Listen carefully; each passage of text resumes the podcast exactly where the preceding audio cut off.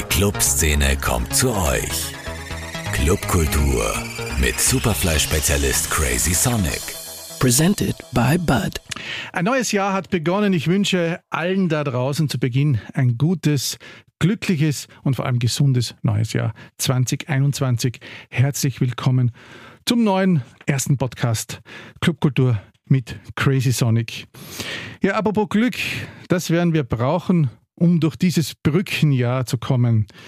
Denn so viel ist klar, an einen Normalbetrieb der Clubs, Discos, Bars und sonstigen nächtlichen Kultureinrichtungen, die bis März 2020 davon gelebt hatten, dass Menschen sich darin ausleben konnten, ist für mich vor Herbst 2021 nicht wirklich zu denken. Und das auch nur dann, wenn bis dahin die Bevölkerung so weit durchgeimpft ist, dass sich die Weiterverbreitung des berühmt-berüchtigten Coronavirus drastisch verlangsamt. Ich will ja gar nicht erst von dem Unwort Herdenimmunität reden, denn die erreichen wir nicht vor 2022, wenn es so weitergeht. Vieles bleibt daher auf Spekulationen begrenzt und seriöse Voraussagen verlaufen sich in vagen Prophezeiungen. Was hat nun das Seuchenjahr 2020 für uns DJs, Clubveranstalter, Betreiber, Produzenten und generell allen Freunden der elektronischen Musik gebracht? Dazu habe ich heute sozusagen zum Jahresrückblick den umtriebigen und nie um eine Wortmeldung verlegenen Gerald van der Hint in meinen ersten Podcast geladen. Wir gehen ein wenig die Eckpunkte des vergangenen Jahres durch und werfen einen schüchternen Blick auf 2021. Servus, Gerald. Hallo Rudi, grüß dich. Schön, dass du Zeit gefunden hast. Ja, immer. Auf einen Kaffee bei Rudi macht immer Freude. Sehr schön. Wie, war dein Silvester? Ähm, ja, wild. Äh, zwar gesetzeskonform und äh, privat, aber doch wild. Und ein bisschen spüre ich es heute noch. Bis März 2020 gab es ja noch dichtes Gedränge ähm, im Clubleben. Techno war der ganz große Antrieb, egal ob in der Forelle, dem Werk, der Prater-Sauna oder auch dem neuen Club O. Nur bei den Genres wurde eifrige Schubladisierung betrieben. Wenn ich etwa bei Beatport nachschaue, kennt man folgende Techno-Subgenres. Leftfield, Minimal, Melodic, Peak Time, Raw Tech, Deep Tech und natürlich Tech House, was sowieso alles sein kann, was für alle anderen kein Techno ist. Gerald, du hast ja einmal in einem von deinen Filmpostings geschrieben, der Satan Tech House. Ist das immer noch der Satan für dich? Echt, habe ich das geschrieben? Weil Satan ist ja bei mir eigentlich was Positives, äh, weil ich bin ja bekennender Satanist. Aber äh, ich weiß, was du meinst natürlich. Tech House kommt bei mir nicht immer gut weg.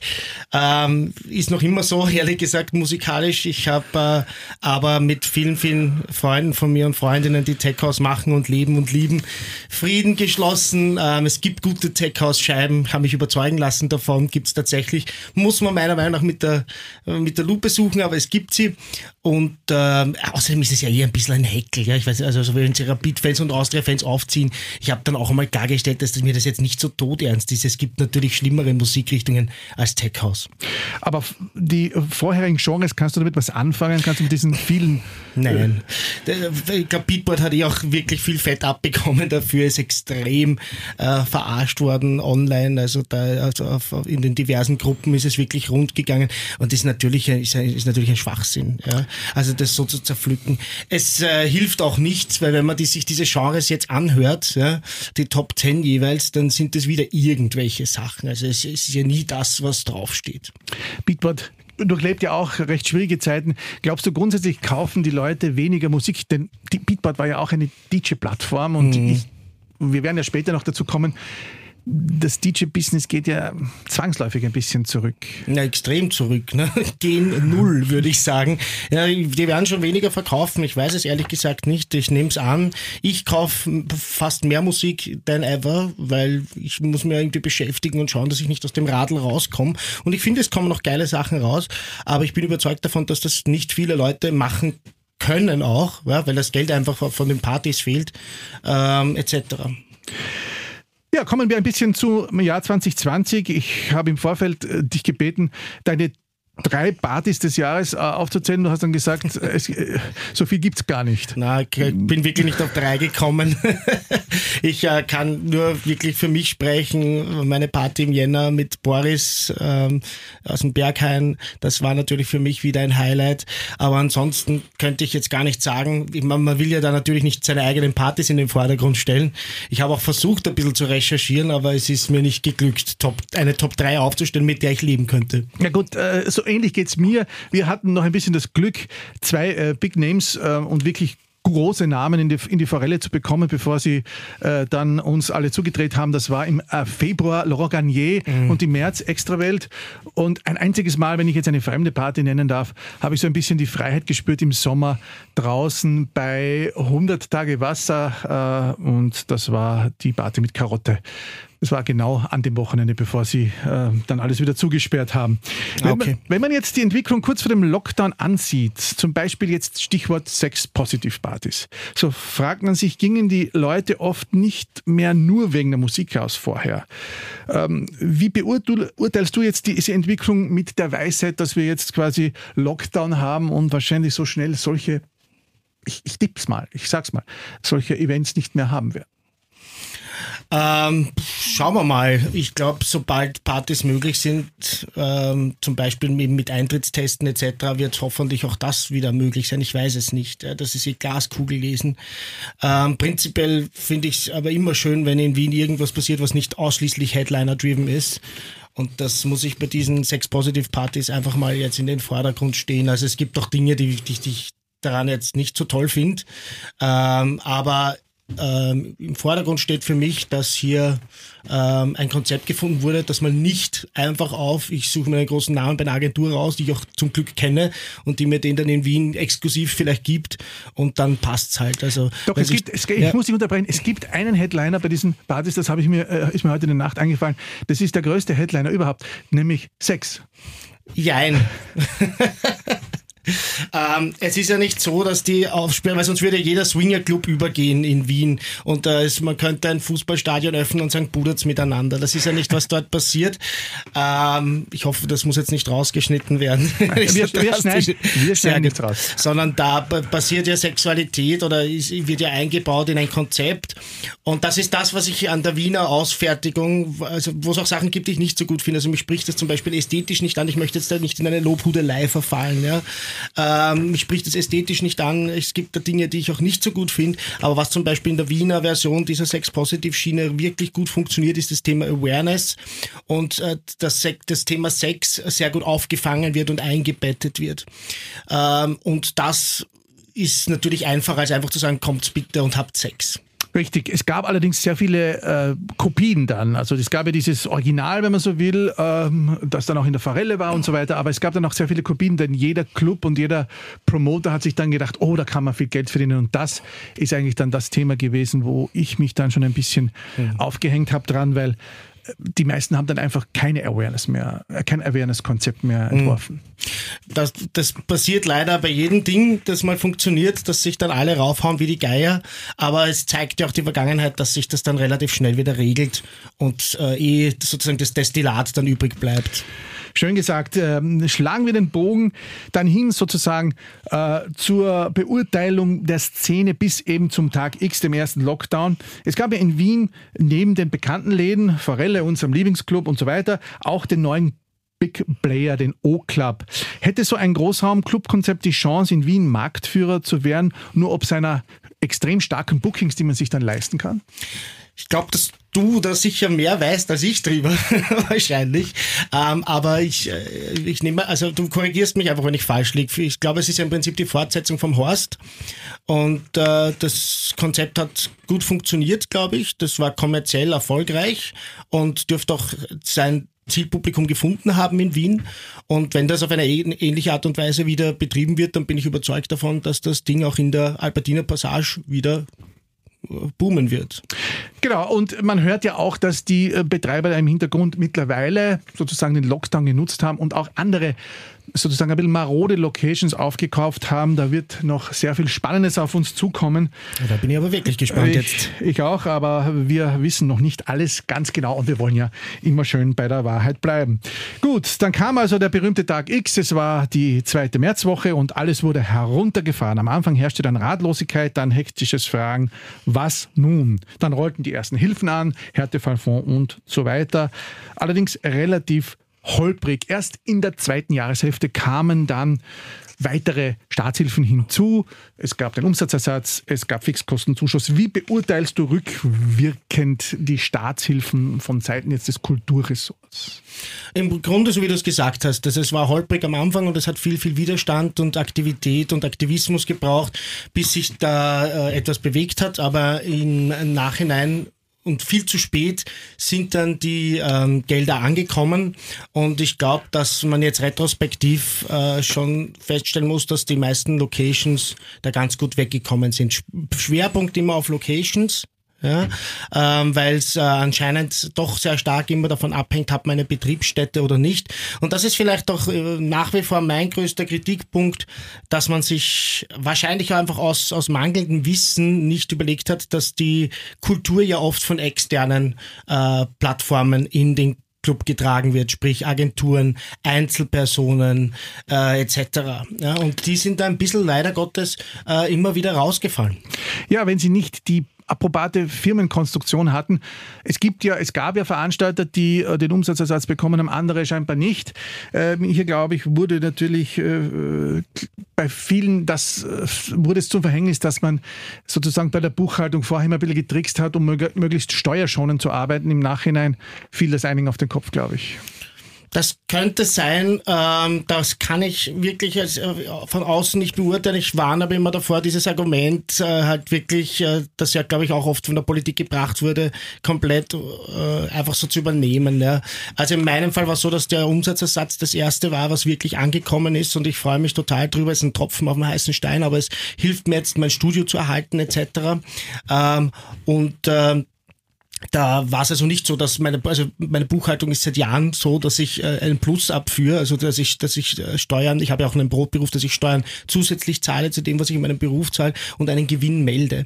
Ja, also an dem ist es bei mir zum Beispiel nicht gelegen, sondern tatsächlich einfach an der Tatsache, ähm, dass ich ähm, noch äh, Einnahmen habe außer dem Club.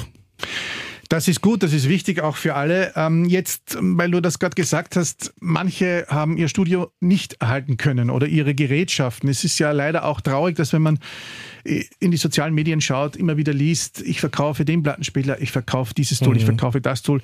Glaubst du, äh, dass das aus Not passiert? Ähm, denn bei einigen dürfte das tatsächlich so sein, denn wenn man heutzutage einen Technics 1210 Plattenspieler verkauft, dann macht man das sicher nicht ähm, weil man jetzt unbedingt sich was Neues kauft. Ja, ich glaube, der ist genauso wertstabil wie Gold. Ja. Also das wird schon so sein, wie du das sagst. Wenn jemand sich von, von den 12 Zehnern trennt, dann ist das normalerweise kein gutes Zeichen. Außer jemand macht das halt wirklich so Einkauf, Verkauf, Herrichten und so weiter, ähm, was ja auch ein Geschäftsmodell sein kann. Wie ist das in deinem Bekanntenkreis? Wie geht's denn DJs, Menschen der Nacht, so, die davon gelebt haben vorher? Ja, also von bis. Ja. Äh, sehr viele Leute haben ganz einfach sich andere Tätigkeitsfelder gesucht, wo sie ähm, äh, Jobs angenommen haben, wo sie in anderen Kunst- und Kulturbereichen um Förderungen angesucht haben und teilweise auch erfolgreich waren. Ähm, ich, was, was mich viel eher beschäftigt ist äh, die, als die finanzielle Seite, ist wirklich die, die, die psychische Seite, also die menschliche, die gesellschaftliche, die so, soziale Seite, dass ich äh, in meinem Freund- und Bekannteskreis ganz, ganz viele Leute sehe, die halt wirklich auf Wienerisch gesagt abstürzen äh, und äh, das nicht verkraften, dass ihre wichtigste Tätigkeit äh, und ihre, ihr kreativer Output, ihr Ventil, äh, da, womit man am Wochenende einfach das, das Leben regelt, wieder in Balance bringt, weg ist. Mhm. Und da sehe ich fast die größeren Probleme als auf rein finanzielle Seite. Wobei das natürlich auch immer ein bisschen zusammenhängt. Du kritisierst ja auch gerne in deinen Postings ähm, die Regierung.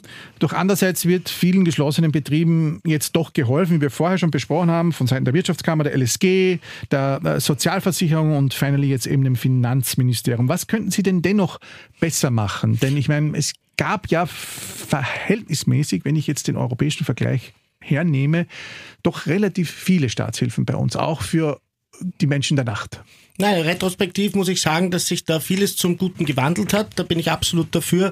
Und wie gesagt, äh, wirklich noch sich halt die Expertise holen und schauen, welche Leute betrifft auf welche Art und Weise und, und, die, und, und, und, und die jetzt quasi von diesen äh, Förderungen noch nicht betroffen sind und wie kann ich die ins Boot holen. Das wäre das eine. Und das andere eben auch wieder Bezug zu dem, was ich gerade vorher gesagt habe, äh, gerade was das Gesundheitsministerium betrifft, die Aufgabe ist halt nicht nur einen Virus zu verhindern, sondern es gibt ja auch die psychische psychische und soziale Gesundheit. Hier muss man unbedingt jetzt investieren und das betrifft nicht nur die Partyszene, sondern ich, äh, ganz, ganz viele Menschengruppen, die jetzt einfach äh, psychisch, sozial ähm, nicht gesund sind. Und hier müssen Forderungen kommen, Förderungen, Geld muss Geld fließen, weil aufs Geld kommt an. Ja?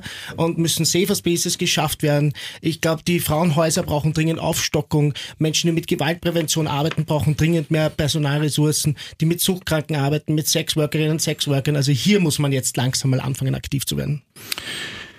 Ja, das ist auf jeden Fall ein Punkt. Da wird das Frühjahr sicherlich weichenstellend sein. Klar war natürlich jetzt auch alsbald, dass die Clubs wohl die letzten sein würden, die wieder öffnen könnten. Das lag vor allem an der Gewissheit, dass sich das Virus in geschlossenen Räumen bei engem Kontakt wohl schneller übertragen wird oder kann. Im Sommer wurden uns dann immer ständig kleine Häppchen hingeworfen, Öffnungen für fast alle Clubs dürften, durften dann gerade mal einen Monat lang so kleine Limited-Konzepte ausprobieren mit 200 Besuchern Kapazität und strengen Hygienevorschriften. Belegbare Infektionen gab es keine, trotzdem musste die Partyszene immer und ständig als Sündenbock herhalten. Stichwort auch Corona-Partys. Gerald, jetzt einfach mal ein Kommentar dazu ohne Frage. Ja, äh, ich glaube, dass im Sommer wirklich verabsäumt wurde, auf uns zu hören und es wären zu, die, zu, diesem Zeitpunkt, wo in Österreich, ich erinnere daran, zwischen 50 und 150 Infektionen am Tag waren. Ja, in ganz Österreich, nicht die sieben Tages Inzidenz, wie wir, wo, wo wir jetzt in diesem Bereich sind, sondern in ganz Österreich, da war ganz einfach etwas möglich und da hätte man uns einfach die Chance geben können, unsere Akkus, unsere Batterien ein bisschen aufzuladen. Ähm, es hat natürlich auch keiner wissen können, dass es wieder so eskaliert im Winter, keine Frage, aber es wäre einfach damals, in Retrospect, im Nachhinein mhm. muss man sagen, da wäre mehr möglich gewesen. Äh, wir haben das damals schon behauptet und und ich glaube, dass uns äh, hier die Vergangenheit einfach recht gibt. Ja, und wenn ich mir dann hier schon so einen ganz kurzen Ausblick in die Zukunft erlauben kann, wenn jetzt die Temperaturen wieder besser werden und diese Zahlen sinken, und das wird hoffentlich der Fall sein. Es ist noch immer Glaskugel lesen, weil mhm. äh, wir sind ja schon oft überrascht worden ja. von diesem äh, dummen Virus. Ja. Ähm, aber äh, wenn das wieder so passiert, dann hoffe ich mir schon, dass man diesmal ein bisschen mehr auf uns hört und mehr zulässt. Das hoffe ich auch.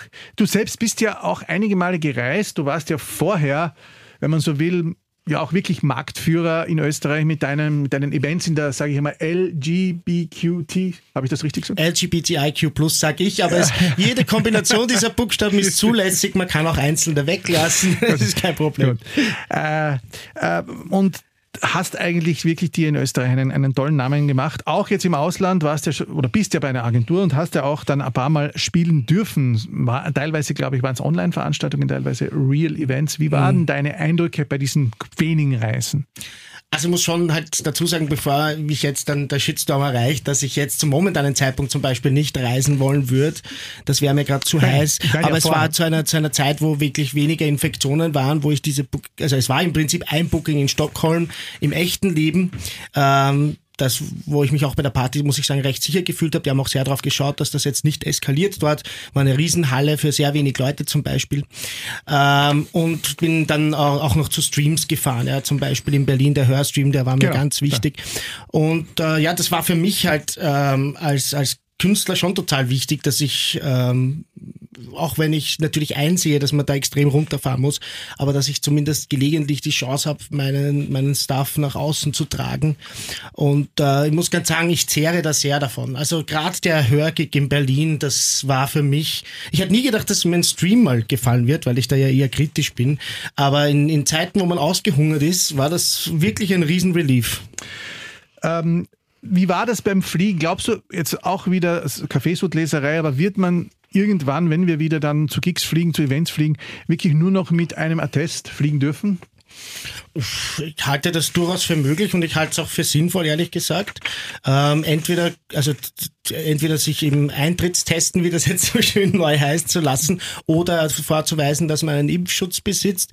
Ähm, ich bin jemand, der das absolut verfechtet und der hofft, dass sich das durchsetzt, weil ich mich beim Fliegen, also ich bin dann gesessen immer mit FFP2-Maske oder auch Zug fahren, bin auch Zug gefahren, ähm, da immer sehr stark extra geschützt habe und äh, man kommt sich ja doch nah. Ja? Es, ist, es fliegen zwar weniger Leute, aber es ist einfach trotzdem der Abstand zwischen Menschen äh, eng und äh, ich würde mir wünschen, dass sich, dass sich da einfach Sicherheitsmaßnahmen überhaupt fortsetzen. Was folgten, waren dann Verschwörungstheorien, Demonstrationen und das neue Unwort der Covidiot. Auch einige DJ-Kollegen waren oder sind immer noch davor nicht gefeit man möge nur ins berühmte Facebook schauen. Warum glaubst du eigentlich, sind so viele DJs gerade aus den Bundesländern oft besonders laut, wenn es darum geht, sämtliche Maßnahmen zu kritisieren und ihre eigenen Wahrheiten zu konstruieren?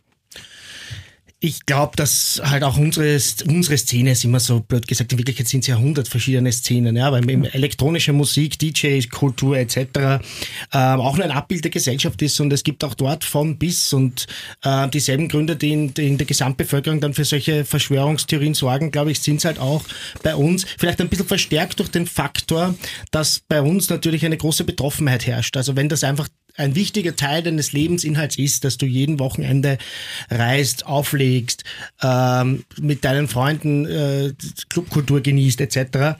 Und dann ist das weg, dann hast du eben diese Sehnsucht nach Klarheit, dieses Gefühl der Machtlosigkeit, das immer zitiert wird. Und wir sehen auch in den Studien, das muss ich jetzt auch wie immer dazu sagen, ich hoffe, du verzeihst, dass einfach Männer besonders betroffen sind von Verschwörungstheorien. Ich verzeih, ich verzeih dir sofort.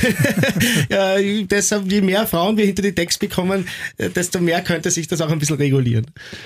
Äh, Stichwort Diversität. Wie warst du da zufrieden mit Stand März? Ich meine, den Sommer kann man ja nicht wirklich mitzählen. Es gab, gerade was so Techno-Events anlangt, natürlich wenig. Es war alles ein bisschen so easy cheesy Musik draußen auf den Terrassen. Aber wie, wie, wie beurteilst du die Entwicklung bis eben äh, zum ersten Lockdown? Ähm, bis zum März. Bis zum März. Also ich finde, dass äh, Wien on the map ist. Ich finde, dass Wien sich gut entwickelt. Ich finde, dass es in Wien äh, viel mehr und viel unterschiedlichere Formate, wenn man es so nennen will, Partys etc. gibt, als noch vor fünf, sechs, sieben Jahren. Und ich sehe Wien prinzipiell auf einer sehr guten Schiene und ähm, bin ein bisschen stoked, dass genau jetzt in diese, in diese starke Phase dieser Einbruch kommt. Also ich habe schon erlebt, dass Natürlich immer, wenn was größer wird und wenn viel passiert, ist auch viel Bullshit dabei. Mhm. Aber im Grunde ähm, war das schon begrüßenswert, was da in vielen Bereichen passiert ist und ich habe das sehr wohlwollend verfolgt. Seit Halloween bis heute, also seit 31. Oktober, ist nun alles wieder am Stand vom März. Es gab den zweiten Lockdown, dann Light, dann dritten Lockdown, wieder Light. Das Einzige, was boomt, sind eben die Streams. Wir haben es vorher schon kurz angesprochen. Viele Clubs und DJs nutzten die Zeit, um nun mehr oder weniger aufwendige und optisch anspruchsvolle Streams zu produzieren. Am Anfang waren das ja natürlich sehr viel ähm, billige Wohnzimmer-Streams. Das hat sich dann ein bisschen gebessert, auch in der zweiten Jahreshälfte. Gerald, du warst ja bei einigen dabei, warst natürlich auch sehr kritisch. Zuletzt beim New Year's Eve Distance Stream in der Forelle. Ähm, wie war der für dich? War super für mich. Also was der, der Damen der Ugly, sprich die äh, der Valentin und der Günther da auf die Beine gestellt haben, äh, mit kaum Budget etc., war optisch und, und äh, akustisch wirklich, wirklich beeindruckend. Und ich finde, so wird's gemacht. Ja? Also das war einfach umwerfend, hat mir wirklich gut gefallen. Prinzipiell erlebe ich es so, dass die Streams sich eher ein bisschen auch reguliert haben. Also es ist jetzt nicht mehr so, wenn ich auf, auf Facebook gehe, äh, wie, wie, wie Anfang März oder April äh, oder also Ende März, Anfang April, dass dann alle fünf Minuten ein, mhm. ein DJ aufpoppt und, und es wird gestreamt. Und mit Gesichtsdisco sich durch den Stream. Genau. also da, das war am Anfang schon heftiger. Ähm, es hat sich, finde ich, schön reduziert und äh, wenn das gut gemacht ist, dann äh, kann ich dem jetzt auch ein bisschen mehr abgewinnen als vor dem ganzen Corona-Schlamassel. Das heißt, langsam aber sicher, das war auch schon die nächste Frage, hat sich die Entwicklung hier richtig eingefunden. Es haben sich Institutionen gefunden, Clubs ähm, und sonstige Kultureinrichtungen, die diese Streams natürlich optisch und schön aufbereiten und wo das Ganze natürlich auch eine, eine optimale Verbreitung bekommt. Dann. Es ist immer so schwierig, Qualitätsmerkmale festzumachen, weil wenn du dir den Hörstream in Berlin anschaust, das ist eine Kamera und dann halt ein wirklich optisch ansprechender Raum und die machen das eben über das Programm. Da ist fast jeden Tag Programm äh, in Crews aufgebaut, zweimal drei Stunden, das heißt drei DJs immer aus, aus zwei Crews äh, und das ist, das ist halt dort, das lebt wieder von was anderem, als wenn das jetzt so wie der Distanzstream von der Forelle optisch ähm, ganz einfach ein Feuerwerk abgibt mit vier Kameras und so weiter. Also das, es gibt dir da einen Spielraum, auch kreativ zu sein. Ähm, es gibt auch wunderbare Streams von, von, von DJs, die wirklich aus ihrem Wohnzimmer streamen, wo die mir sehr gut gefallen haben. Ja? Ähm, auch in Wien ein paar Beispiele, die mir, die mir wirklich, die es mir angetan haben. Aber wenn es halt so hingerotzt ist, ja, mhm. dann ist das in den meisten Fällen einfach nicht mein Ding. Es war ja lustig, am, am Neujahr, also am, am, Silvester haben ja sozusagen, so wie früher die Events, die Streams diesmal um die Hörer gebuhlt und um, und um die Zusagen. Habt ihr eigentlich schon die Zahlen von eurem? Ähm, ehrlich gesagt, nein. also ich weiß auch nicht, wie man das jetzt genau festmachen kann, weil es ja mehr auf mehreren Plattformen gestreamt wird. Plus äh, man wird ja die Dinge hoffentlich irgendwann mal dann auch online stellen und auf das kommt es ja dann auch ein bisschen an, wie geklickt wird. Ja, hier möchte ich auch noch einmal im Nachhinein unseren äh, Superfly-Stream erwähnt wissen, den haben wir ja im SAS aufgenommen. Auch mit Twitch, das war ja das neue Medium, man konnte zwischen mehreren Floors hin und her switchen. Also das Ganze hat dann schon auch ein bisschen Fahrt aufgenommen. Könnte es denn sein, dass diese Form der Musikpräsentation, also der Stream, auch in der Post-Corona-Zeit eine Zukunft hat? Denn das, davor war das ja quasi wirklich uninteressant. Aber es wird ja eine Post-Corona-Zeit geben, die so eine Übergangsphase ist. Ich nehme an, dass, es, dass der Stream nicht mit Corona hoffentlich, also Corona hoffentlich irgendwann aussterben wird und dass die Streams nicht mitsterben, ähm, aber wahrscheinlich halt wieder in, in reduzierter Form. Es gab ja auch vorher schon einige die Dinge, also zum Beispiel bevor es höher war, war Red Light Radio aus Amsterdam sehr, sehr groß. Also so gute Konzepte, die sich mit Streams als Medium auseinandersetzen, glaube ich, bleiben schon auch nach Corona übrig. Könnte es sein, das haben ja auch einige Medien prophezeit, dass viele Leute sich nun zu Hause so eingerichtet haben, dass sie sich ihre Party selber machen können mit ihren Freunden, wenn sie dann wieder dürfen. Ähm, und auf Clubs so am Anfang der irgendwann kommenden Lockerungen noch verzichten werden, beziehungsweise dass weniger Leute ausgehen werden, weil eben die Situation noch ungewiss ist, weil man nicht so viel reinlassen kann und, und, und. Und man hat zu Hause mittlerweile Equipment stehen und es gibt viele Streams und so weiter. Ich äh, glaube, also es wird schon eine Übergangsphase geben, ganz einfach, wo die Clubs noch limitiert sind. Ich kann mir nicht vorstellen, dass selbst mit Eintrittstesten dann 100% Kapazität zum Beispiel erlaubt ist. Ja. Und wenn dann halt jeder Club nur 40%, äh, weiß ich nicht, Hausnummer Gäste aufnehmen kann, dann reicht's halt auch nicht äh, für alle Leute aus und dann werden wieder Leute auch zu Hause feiern. Aber prinzipiell stellen wir uns vor, jetzt wäre das Wochenende X und wir könnten aufsperren und alles äh, wie, wie früher quasi betreiben, äh, so oft offen, wie es, war ja vorher nicht alles unreguliert. Wir haben ja zum Beispiel eine absurde Sperrstunde in Österreich mhm. oder nennen wir es beim Wort, das ist Wien, äh, weil das ist halt, glaube ich, ein Landesgesetz, wenn mich nicht alles stört. Ähm, aber in den Regeln, wie es vorher waren, dann müsste man, glaube ich, äh, die Clubs ausbauen, alle jetzt einmal die ersten Wochenende. Es würde explodieren. Ich habe auch in, ganz kurz noch einen Satz, ich habe auch in Berlin mit, mit Leuten aus dem Berghain drüber geredet, wie sie das einschätzen und die sagen, also wir müssen ganz sicher nicht mehr zusperren, wenn wir mal, die haben ja keine Sperrstunde, also wir könnten jetzt aufsperren und dann mal äh, ein paar Tage einfach offen lassen. Das wird sicher äh, nie leer werden. Ein kurzer Blick jetzt von dir auf die musikalischen Entwicklungen. Wir haben ja schon gesprochen, Techno in seiner puren, rauen Form war ja schon sehr beliebt jetzt am Schluss. Ähm, man hat sich ein bisschen an die 90er zurückerinnert gefühlt, mhm. äh, wenn man sie miterleben durfte. Ja, äh, leider machen halt auch viele jetzt, äh, dass äh, so, äh, also die, die 90er nicht miterlebt haben und sich offenbar auch nicht sehr intensiv damit beschäftigt haben. So eine Version von Techno, die für sie nach 90er klingt, aber in Wirklichkeit äh, es ja nicht ist, ja, oder halt nicht die guten Sachen aus den 90ern. Das muss man schon noch sagen, weil ich ja auch oft andere Musikarten kritisiere. Wir haben vorher über Tech House geredet. Es ist halt jetzt bei Techno gerade auch wirklich viel Bullshit am Start. Leider, das ist wahrscheinlich alles, was hypt und wir hatten das ja schon in, in, in äh, im Minimalbereich in den Nullerjahren und äh, es gibt natürlich jetzt beim Haus, wenn man jetzt Haus hört, auch unendlich viele Unterscheidungen mhm. vom Softhouse bis zum Elfenhaus und äh, irrsinnig viele Coverversionen. Also äh, ja. alles, was in den 90er Jahren ähm, in der Diskothek, und damals meine ich die Diskothek, die Glitzer-Stahl-Diskothek ja. äh, gespielt wurde, wird jetzt gecovert und wird als neuer Haus verkauft. Mhm. Da bekommt man ja auch ähm, alle möglichen Schmerzen. Absolut, ja. also körperlich wirklich, es ist so, im, im Stammhirn fährt da so eine Nadel rein, also das tut mir wirklich weh. Was waren denn deine Tracks im Jahr 1920, 1920 ja. 2020? Ähm, muss sagen, also meine Lieblingsartists äh, international Mandy, Tommy Holohan, äh, Steve Parker, da ist richtig viel gutes Zeug rausgekommen. Ähm, aber in Wien muss man auch einfach ein paar Leute erwähnen, ja, die ganz einfach richtig gute Musik gemacht haben.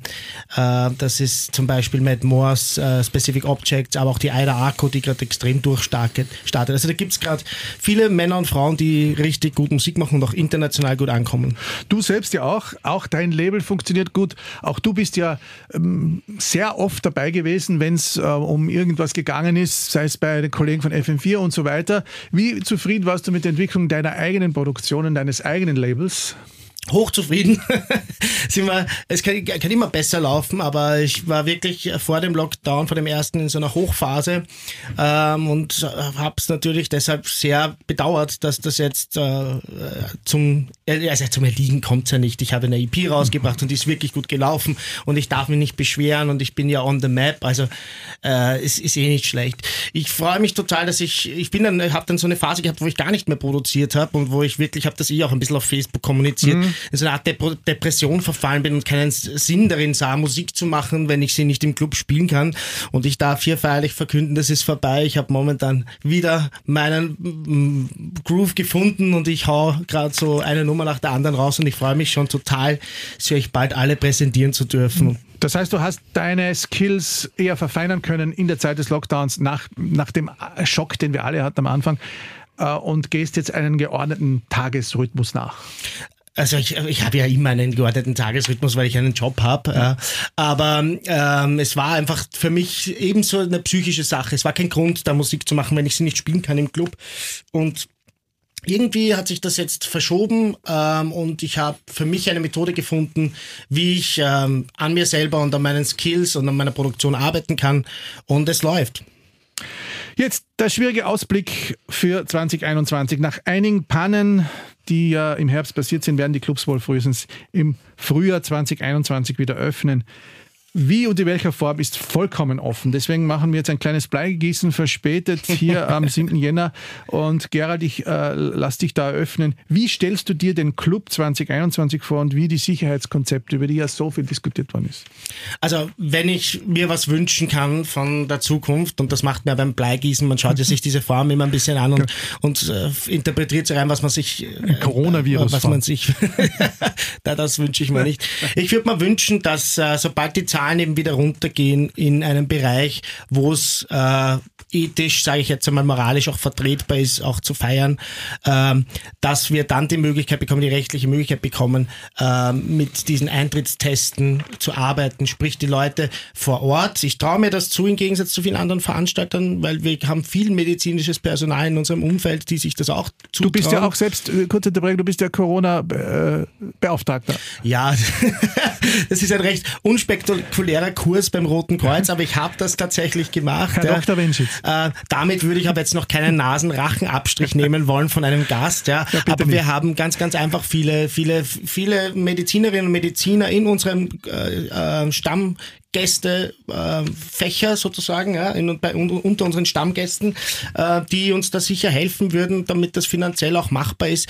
Oder eben mit einem wirklich frischen Test, der kann meinetwegen auch nur 24 Stunden alt sein oder 12 Stunden alt sein, äh, zu uns auf die Party zu kommen und dort dann für sechs, sieben Stunden ähm, zu feiern. Und das ist doch, wenn, wenn wir eben sprechen von Infektionszahlen zwischen 100 und 500 in ganz Österreich, äh, dann wäre das schon eine Sache, die man als mit, die man als sicher bezeichnen kann.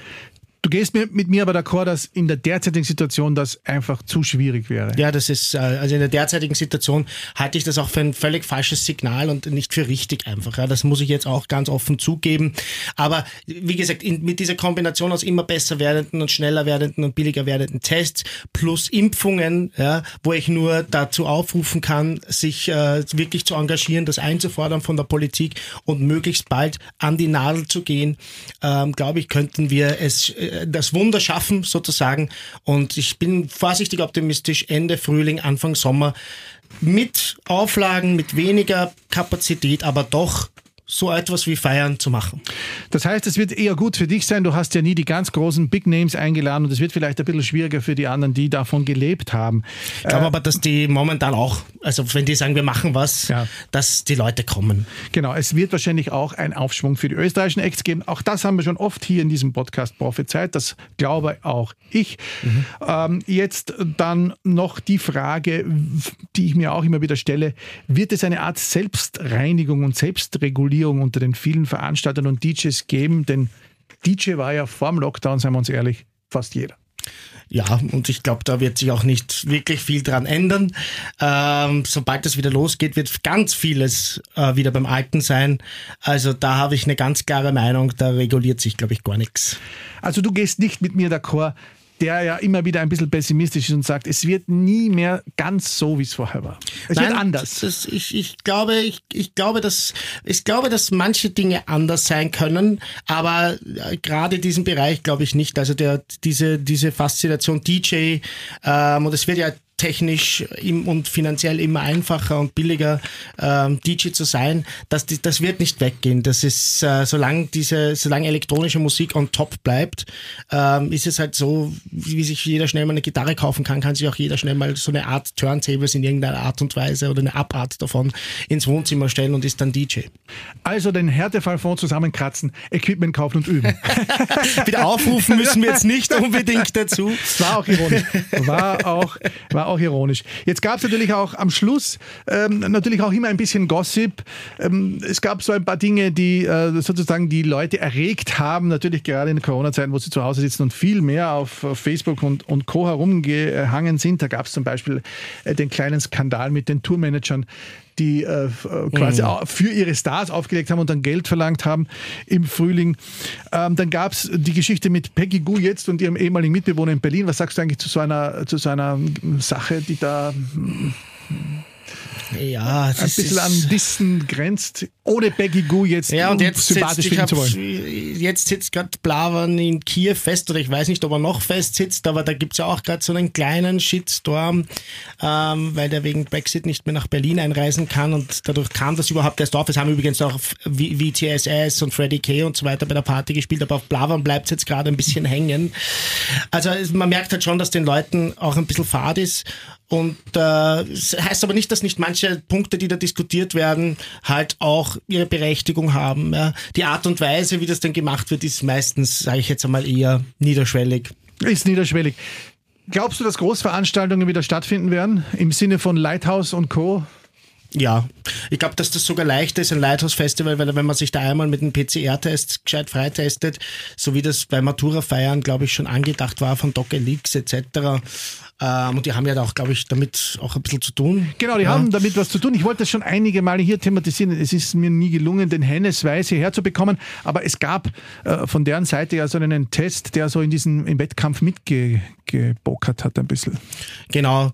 Das wird halt sicher auch ein Thema. Also PCR-Tests sind halt teuer und aufwendig, aber dafür sicherer. Und ich denke mal, das hat auf jeden Fall seinen Platz, eben gerade bei so großen Veranstaltungen, die dann über ein paar Tage gehen, weil dann zahlt sich das auch aus. Ja, das ist ja wirklich jeden wurscht, ob er jetzt 70, 80 Euro zusätzlich für, für den PCR-Test ausgibt an einem Lighthouse-Wochenende, denke ich mal. Aber für eine einzelne Clubnacht ist dir das überhaupt nicht egal, ja, weil da ist das halt viel Geld. Wohin wirst du als erstes fliegen, wenn du wieder. Berlin. Berlin. ich ich habe ich hab auf London getippt, und, uh, Arsenal, um Arsenal zu sehen. Ja, das, äh, das gleich als nächstes. Okay. Nein, äh, es gibt viele Dinge, auf die ich mich wieder freue. Ich hoffe eben, wie du schon gesagt hast, ist es vorher recht gut gelaufen und ich war 2019 auf, auf mehreren Kontinenten und, und ich hoffe einfach, dass ich viele meiner Freunde, die ich dort gewonnen habe, wieder treffen darf. Und es gibt natürlich mehr im Leben als, als, als London und Berlin, aber das sind schon zwei ganz wichtige Orte für mich. Richtig, und damit schließen wir unseren ersten Podcast im Jahr 2021. Vielen Dank, Gerald, für deine äh, Expertise und Rück- und Ausblick. Wir hoffen, dass vieles eintreffen möge, was wir uns hier äh, gewagt haben zu prophezeien. Und ich wünsche euch da draußen ein schönes neues Jahr noch einmal und bleibt gesund. Und wir hören uns in zwei Wochen wieder hier auf Superfly. Dankeschön und auf Wiederhören. Clubkultur mit Crazy Sonic. Presented by Bud. Zum Nachhören als Podcast auf superfly.fm.